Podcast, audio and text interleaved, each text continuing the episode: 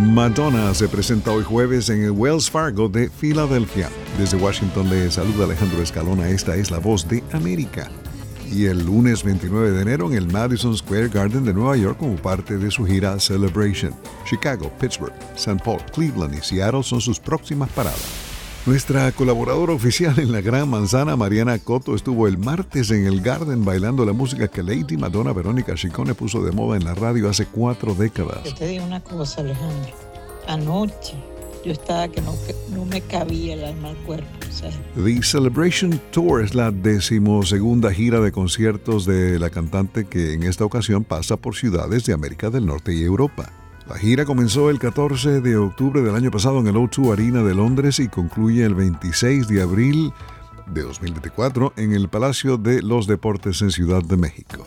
Madonna, al igual que Michael Jackson y otros grandes del entretenimiento, nació en 1958, así que en 2024 cumple 66 años. Billy Joel formará parte de los músicos que actuarán en la entrega del premio Grammy en febrero. El Piano Man se suma a artistas anunciados previamente como Billie Eilish, Dua Lipa y Olivia Rodrigo que cantarán en la ceremonia. Los Grammy Awards 66 serán entregados en el Crypto.com Arena de Los Ángeles el domingo 4 de febrero.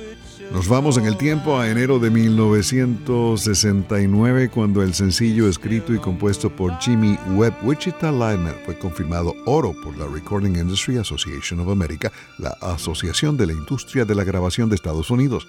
El tema que evoca la soledad y humanidad del hombre común en la inmensidad del estado de Kansas ha sido versionado miles de veces por artistas de varios géneros musicales.